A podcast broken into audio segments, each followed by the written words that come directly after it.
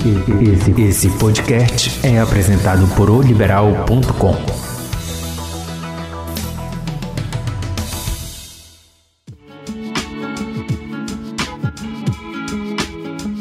Olá, sejam bem-vindos ao Aqui por Ti, teu podcast de autoajuda.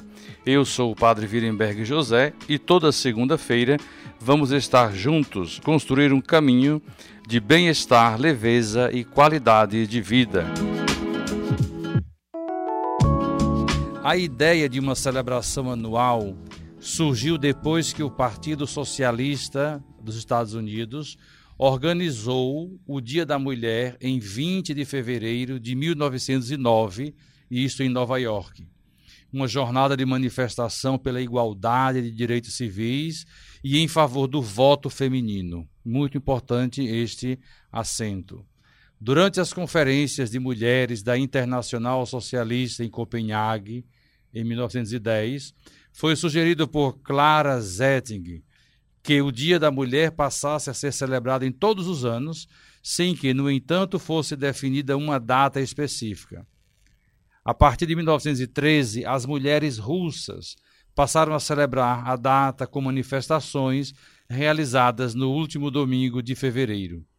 Em 8 de março de 1917, portanto, o ano da Revolução Russa, 23 de fevereiro, mas aqui no calendário juliano, mas não vem ao caso, é 27, é, é 8 de março de 1917, ainda na Rússia Imperial, organizou-se uma grande passeata de mulheres em protesto contra a carestia, o desemprego, a deterioração geral das condições de vida no país.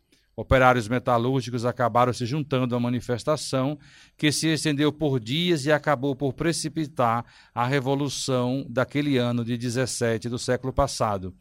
Nos anos seguintes, o Dia da Mulher passou a ser comemorado naquela mesma data pelo movimento socialista na Rússia e nos países do bloco soviético. Já em 1975, o dia 8 de março, foi instituído como Dia Internacional da Mulher pelas Nações Unidas. Atualmente, a data é comemorada em mais de 100 países, como um dia de protesto por direitos ou da edu, edulcorada celebração do feminino, comparável ao Dia das Mães. Em outros países, a data é amplamente ignorada. Portanto, são aí mais de 100 países que celebram e que vivem este dia. Então, para o início de nossa conversa, como vemos, é, o Dia Internacional da Mulher é, tem, está, está dentro de um processo, de uma dinâmica histórico, política, né, da vida social, da vida social mesmo.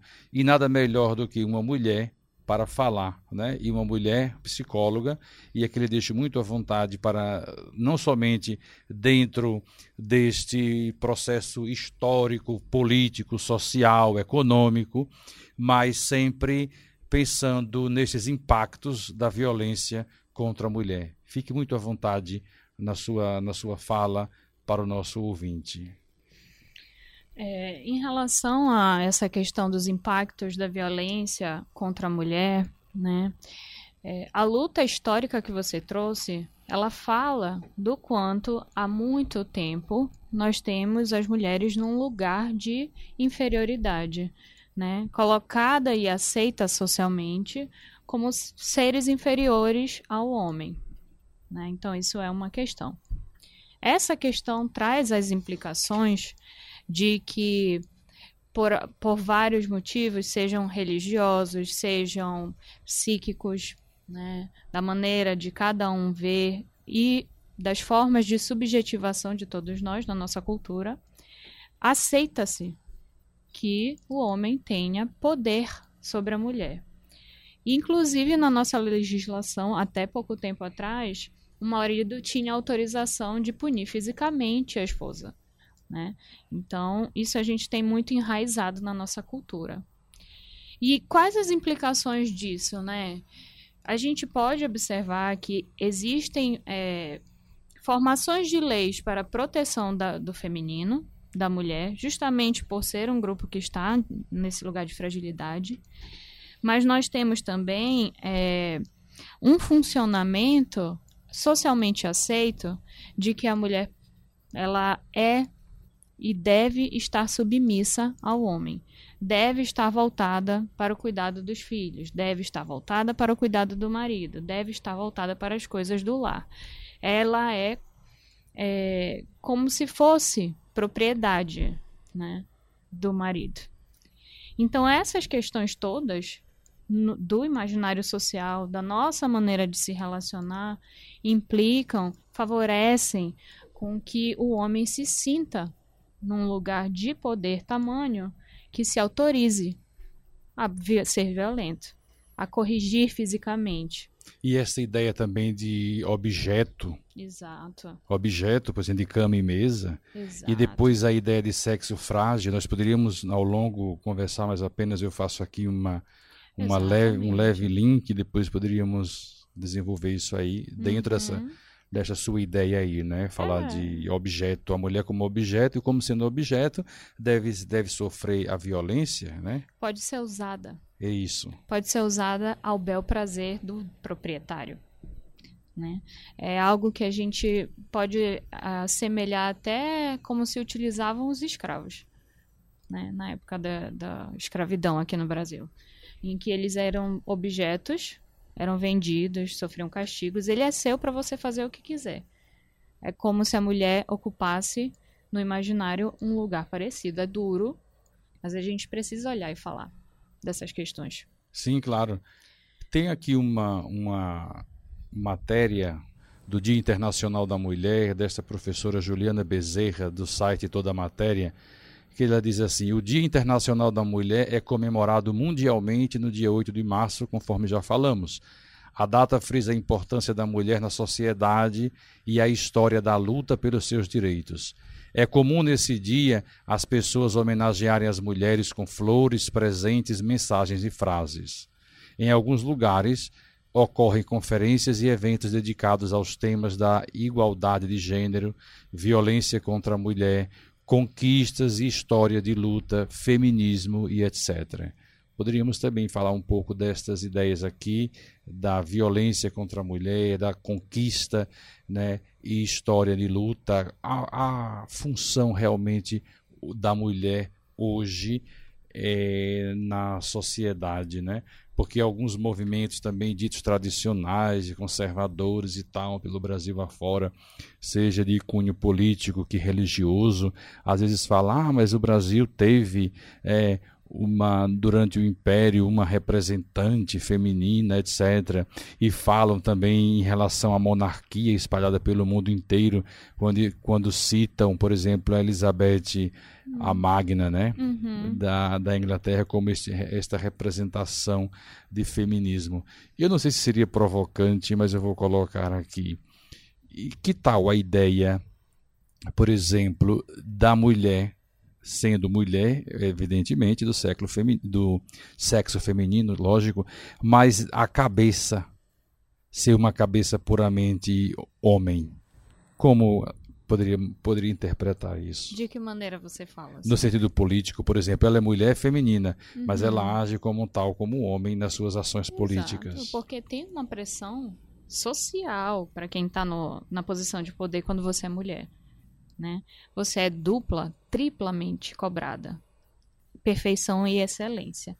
E você só é reconhecida como par, como igual, se você toma para si atitudes masculinas, se você toma como naturais as atitudes ma masculinas de preconceito, de é, piadas racistas, de maneiras de gerir, né, indiferentes, assim, mais insensíveis, digamos, a, ao outro, teria que ter uma masculinização para que aquela mulher fosse aceita como par e como igual nesse lugar de poder. É isso que eu estou tentando né, colocar. E as mulheres que não aceitam, que não topam esse lugar, são as que são mais atacadas, que vão contra esse funcionamento, que não aceitam que somente essa maneira e somente é, o gênero masculino teria capacidade para na gestão, por exemplo, na gestão pública, como você quiser colocar, né? Esse, essa questão que você fala da mulher com a cabeça do homem é isso, é um retrato do que se espera para que se respeite aquela mulher. Ela teria que entrar no molde e agir conforme o funcionamento hegemônico masculino, né? para que ela fosse aceita. Então não passa por aí. A questão da luta, por exemplo, feminista, ela não passa por aí. Ela passa pela igualdade de direitos, ela passa pelo respeito às diferenças, ela passa pela possibilidade de você ser com suas características femininas, as que te apetecem, né, respeitada, reconhecida como mulher que é capaz de de gerir, de sustentar, de ocupar um cargo de presidência, de ocupar um cargo de uma da rainha Elizabeth, mas mas ela tem as peculiaridades dela, né, que é quase que um fantoche por conta da quantidade de obrigações ali que tem da monarquia, né, historicamente falando. Mas quando você está nos outros cargos, né, é comum, é comum. Você viu na eleição presidencial agora que nós tivemos a última, né? Uma das vice-candidatas, que era mulher, era diretamente atacada por conta das, do atributo físico. Porque ela tinha sobrepeso e aí ela emagreceu, mas ela ainda era gorda. Porque ela era representante do anticristo, por exemplo. Porque aí vão os de baixo calão que a gente não vai entrar e reproduzir aqui, mas que todos nós conhecemos, né? Sempre relacionado à sexualidade sempre no tom de rebaixar, diminuir e destruir, independente das propostas políticas dela, da capacidade intelectual dela, da capacidade produtiva dela. É como se, pelo simples fato dela ser mulher, nada mais fosse escutado ou visto. Ela só tivesse e só pudesse ocupar um lugar de ou objeto sexual, né?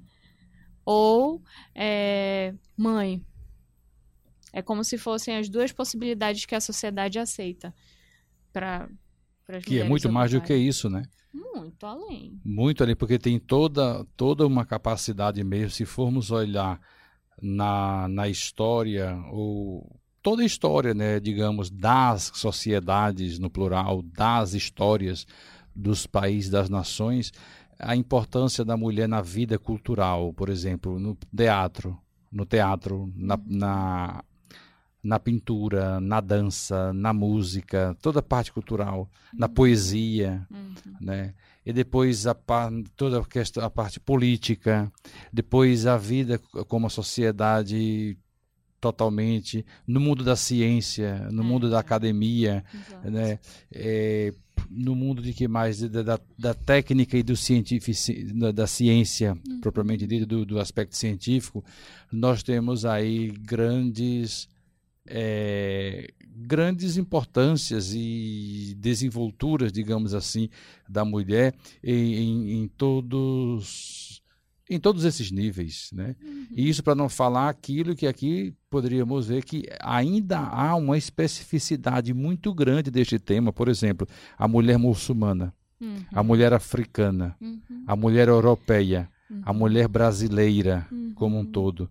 Isso aqui são detalhes assim muito minuciosos que levariam programas e programas, que levariam artigos e artigos, não, para para desenvolver esse tema, claro, a singularidade, a né? singularidade porque é, é, um tema tão atual, ele é tão contemporâneo, uhum. apesar de ter acontecido lá no início do século no século 20, né? Estamos aqui há 100 anos mais ou menos de comemoração é, e de celebração do Dia da Mulher, que hoje já tem outras, outras é, especulações e peculiaridades também é, no, nosso, no nosso tempo, né, na nossa vivência é, como um todo, desta, digamos, da libertação da mulher. Essa Exato, é a palavra. Exatamente. A libertação da mulher. A mulher se liberta de uma gama de conceitos e preconceitos que a sociedade civil sempre aprontou e de uma série de violências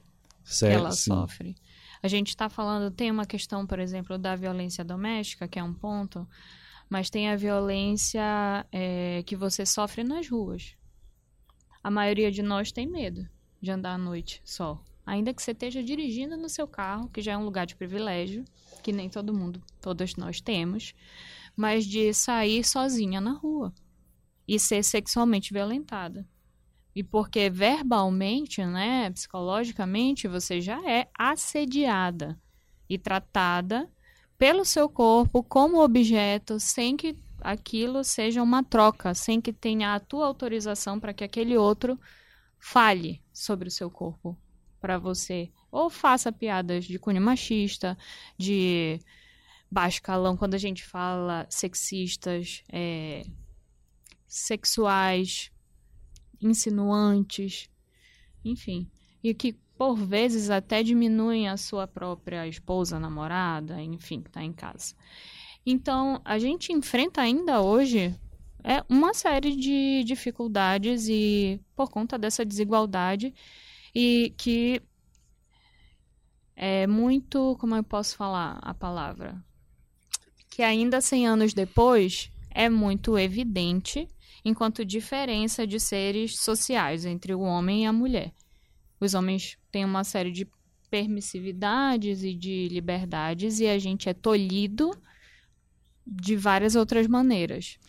Tem aqui na, na, na fala exatamente, veja só, é, quando falamos do movimento russo, por exemplo, no dia 8 de março de 1917, cerca de 90 mil operárias russas percorreram as ruas reivindicando melhores condições de trabalho e de vida, ao mesmo tempo que se manifestavam contra as ações do czar Nicolau II.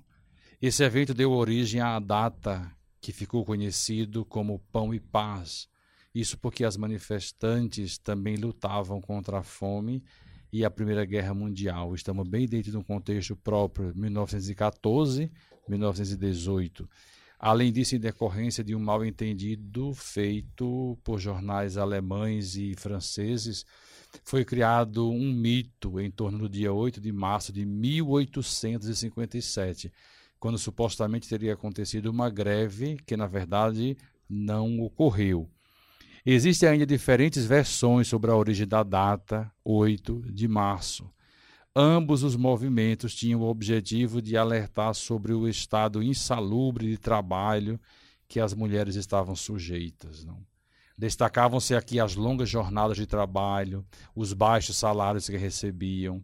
Portanto, a luta dessas operárias focava na busca de melhores condições de vida e trabalho, além do direito ao voto. A mulher de hoje, a mulher pós-moderna, é uma mulher libertária, digamos assim. A mulher hoje ela dirige seu carro. A mulher hoje ela ocupa postos que o homem tranquilamente pode ocupar, policial, é, está à frente de, de, de, de certas situações. Né? tradicionalmente. Né? Tradicionalmente eram os homens que, os, que ocupam, na política. Né? Uhum. Né? Hoje a mulher, claro, tem toda a capacidade de, de, de, de, de gerir Sim. E às vezes muito melhor do que certos homens. Sim. Né? É, então... Sempre teve, né? Tem uma questão aí que a gente consegue, através dessa luta, conquistar esses lugares, mas você ainda vê hoje, mesmo mesma função, salários diferentes. Mulheres que ocupam a mesma função que um homem tem o mesmo tipo de trabalho recebem menos por serem mulheres. São menos contratadas por serem mulheres. Têm licença maternidade. São mais demitidas. Logo que começa a ter que reduzir funcionário na empresa, elas são as primeiras a perderem o emprego, sendo que a maioria delas é a chefe de família hoje em dia, né? Então a gente ainda tem sim hoje muita coisa por que lutar. Tem um reconhecimento das nossas antepassadas, antecessoras, nas suas lutas, que hoje nos permite, é, se quiser casar, não precisar colocar o nome do marido, não apanhar mais do marido porque é proibido por lei, poder votar, ser cidadã. É, são conquistas que foram através das lutas delas, mas que ainda hoje Nós ainda temos muito para percorrer para que esse caminho de igualdade se de fato se estabeleça. Agora, como seria, no caso, essa superação desses impactos da violência contra a mulher na sociedade, como psicóloga? Uhum. Poder, como esses impactos? Porque existe hoje um certo feminicídio ah. Que mesmo que queiram esconder, queiram dizer uhum. que não uhum. tem, tem, existe violência contra a mulher na sociedade de todo nível e ordem que nós estamos conversando aqui. Uhum. Existe violência contra a mulher na família, uhum. existe violência contra a mulher no trabalho, existe violência contra a mulher dentro da própria religião, existe, uhum. né? Então, como superar esta violência contra a mulher. Agora, em tempo de, de, de, pandemia, né, com certeza nós encontramos aqui e acolá muitas situações de mulheres que sofrem. É, não é nem aqui e acolá, tem um aumento né, enorme da quantidade de violência contra a mulher. É como se a, se a posição delas tivesse sido de cativeiro, porque a gente não pode sair para preservar a vida e você está presa com o seu agressor. Era quando ele ia trabalhar que tinha um alento, que tinha um alívio, quando ele saía para beber e tudo mais. E nós temos socialmente um ditado que fala entre na briga, né, de marido e mulher, não Isso, se mete a colher. colher. Então a gente fecha os olhos para a violência doméstica. Aceita. Como se aquilo fosse natural. Só que para a vítima é muito destrutivo, disruptivo o sentimento de segurança interno se destrói. Hum. De respeito e de dignidade como pessoa. É isso que se perde. É isso que se mina e marca em cada mulher que sofre violência. Por isso que nós todas nos unimos e somos contra. Porque a gente se identifica com elas. E uma das maneiras, falando do ponto do indivíduo, uma das maneiras para que isso possa ser visto, superado, é a escuta com o profissional, é a escuta com o analista, com o psicólogo, ter um espaço de respeito e acolhimento para falar desse sofrimento e dessa dor, desse traumático, né, que a gente não sabe aí de quanto tempo, de quantos anos e vai depender da história de cada um. E do ponto de vista social, a mudança é reconhecer ainda a mulher como indivíduo. Um direito de dignidade, de proteção, de respeito, como um ser igual, sob o qual você não pode é, fazer o que quiser, não é um objeto. Não é um objeto para o seu prazer e para sua satisfação, que você pode falar o que quer e bem entende, vou fazer o que quer. É um outro ser de respeito. E a gente tem que lutar por esse lugar e reconhecer aquelas que passam por esse tipo de violência como legítimo, não como natural. Como, ah, é briga entre os dois, daqui a pouco vão estar juntos, é, é porque gosta que está com ele.